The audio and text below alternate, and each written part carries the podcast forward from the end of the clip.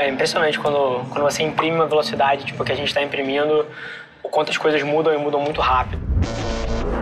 Esse é o Nas Trincheiras. A gente está falando da maior, maior ferramenta de comunicação da atualidade. Se você acha que você não consegue promover os seus objetivos de negócio através dela, você está errado. Mas eu tenho empatia por vocês. Porque quando a gente está no meio do olho do furacão, como a gente está agora, é muito complicado você conseguir dar um passo atrás e observar essas mudanças de fora. É muito difícil quando você está no meio dessa, desse tornado e desse, desse mundo de coisas que está mudando. É muito difícil isso. Mas a gente precisa tentar olhar isso com lentes de fora. Então esse era o primeiro desafio que eu queria trazer para vocês. Sempre que vocês forem falar de produção de conteúdo, de mídia social, do que a internet significa, dá um passo para fora na sua vida e passa a refletir sobre coisas como, por exemplo, no ano de 2018, você foi mais influenciado aqui dentro ou em conversas tete a tete com alguém? Porque independente da sua resposta, eu te dou exemplos do que eu acredito e do que eu sei que todos vocês vão passar a acreditar nos próximos três anos, que é aqui dentro. E ao mesmo tempo, sendo com executivos todos os dias que colocam um estagiário para fazer a rede social e colocam 500 reais em Facebook Ads e acham que vão transformar o negócio deles. Não vai acontecer. Isso aqui precisa ser tão levado a sério quanto você leva a sério as suas responsabilidades fiscais perante o governo brasileiro. Eu acredito que isso aqui é tão importante e tão sério que eu, no meu caso, eu não delego isso para ninguém. Eu faço social media da minha agência. Quem me acompanha aqui sabe disso. A minha cara tá o tempo todo nos stories do Instagram. E assim, eu podia gostar de me ver lá, de ficar revendo os vídeos, de ouvir a minha voz, mas não é o caso. Eu tô lá porque isso aqui promove e avança objetivos concretos de negócio. São quase 18 bilhões de reais investidos em marketing e publicidade no Brasil por ano. E desse dinheiro, 86% não está no digital. 14% do gasto inteiro de marketing e publicidade brasileiro não está no digital. Então, uma das outras percepções que eu queria corrigir é que você não está atrasado. É só o começo. A gente ainda tem 14 bilhões de reais que vão migrar para esse ecossistema ao longo dos próximos 10, 20, 30 anos. Foi por isso que eu abri a agência para captar a parte dessa migração, porque toda vez que você tem uma mudança drástica de comportamento social, como a gente está tendo agora, como em 1450 foi a invenção da prensa escrita, isso aqui é tão grande ou maior do que isso. E toda vez que você tem uma mudança socioeconômica e sociocultural dessa magnitude, cria-se muita oportunidade. Então, eu queria tentar pautar a nossa conversa aqui em dados reais, em métricas, e não na opinião de um homem, mas em coisas que estão acontecendo. E, e para dar um exemplo do porquê que isso é uma oportunidade tão grande, não só pelo acesso e pela escala, mas pelo tipo de portas que isso abre.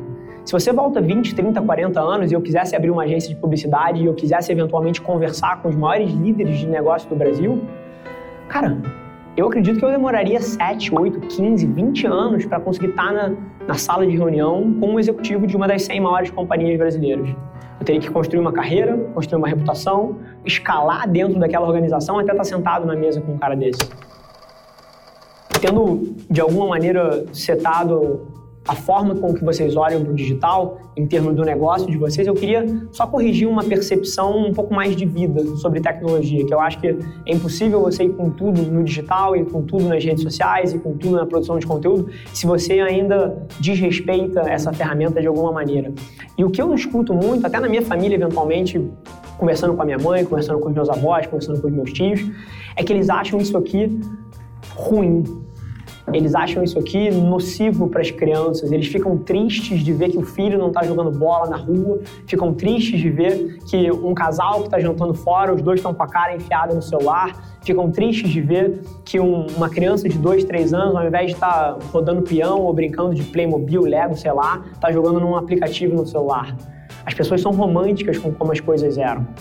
Só que o grande fato, mas é verdade, o grande fato é que as pessoas odeiam mudança. A gente foi criado num tipo de vida e a gente cresce achando que aquilo ali é o certo. Mas isso aqui não é errado. É só diferente. tendo fechado essa primeira parte, que eu acho que é a visão macro que, e que eu acredito que não é besteira, é super importante para você entender o contexto no qual a gente está inserido, eu queria tentar navegar um pouco da, do que, que você deveria estar tá fazendo se você quer vencer dentro desse ecossistema. Então, a nossa tese de que antes de você conseguir falar comigo ou promover qualquer objetivo de negócio que você tem, você precisa da minha atenção, o que a gente precisa entender na hora que a gente está falando de digital é onde a atenção das pessoas está. Se você olha o gráfico de consumo de mídia global nos últimos 10 anos, você vai ver que os seres humanos consumiam uma média de 3 horas de mídia por dia e agora eles consomem 7 horas e meia, 7 horas de mídia por dia. Só que esse aumento, que mais que dobrou o consumo de conteúdo, não foi feito no ambiente antigo, nos desktops, no rádio, na TV, nos veículos de informação de massa escrita. O aumento inteiro, inteiro, foi aqui dentro. Os outros não decaíram, não. Se você olha as estatísticas, a gente pode falar, até se você entrar no site da Velar Media, você vai ver lá, desktop tá morto, não sei o quê. Os outros não decaíram, mas eles mudaram de função. O lugar onde as pessoas formam opinião e onde o crescimento de consumo de mídia cresceu inteiro foi aqui. A gente adicionou ao longo dos últimos 10 anos 4 horas e meia de consumo de mídia por dia e esse aumento inteiro foi aqui dentro. Então, a primeira coisa que eu preciso falar para vocês é que se você está começando, você precisa entender que o jogo é aqui. É aqui que a gente forma opinião, é aqui que a gente influencia as pessoas, é aqui que você se conecta em massa com o mundo. E aqui dentro, eu desafio vocês a pensar que a gente tem 7, 11 plataformas que são quase que o sistema operacional da internet. Assim como um iPhone tem o iOS, o Google tem o Android, a internet tem as redes sociais. É literalmente o sistema operacional da internet, são as plataformas sociais. Então, é o SEO. São os Googles, os Facebooks, os LinkedIns, os YouTubes, os Mediums, os Reddits, o, o que quer que seja. Essas plataformas, elas detêm a atenção das pessoas. Então, se você está falando de promover o objetivo do seu negócio, você precisa entender qual dessas plataformas faz sentido para você. E a partir daí, é você entender qual é o mindset de consumo que a pessoa tá quando ela tá naquela plataforma. Porque é muito engraçado, as pessoas que não conhecem desse meio, elas produzem o mesmo conteúdo no Instagram, que vai para o YouTube, que vai para o Facebook, e elas postam o mesmo post do LinkedIn, aquele post corporativo, institucional, numa outra rede, e cada uma dessas plataformas, quando você entra nelas, você está pensando de uma forma. É igual o modo de compra, quando o consumidor entra na loja para comprar alguma coisa, ele está num modo diferente, ele está raciocinando diferente, ele está buscando fazer uma aquisição, está avaliando características. Nas redes sociais é igualzinho. Você consome conteúdo diferente no YouTube do que você consome no Instagram, do que você consome no Facebook.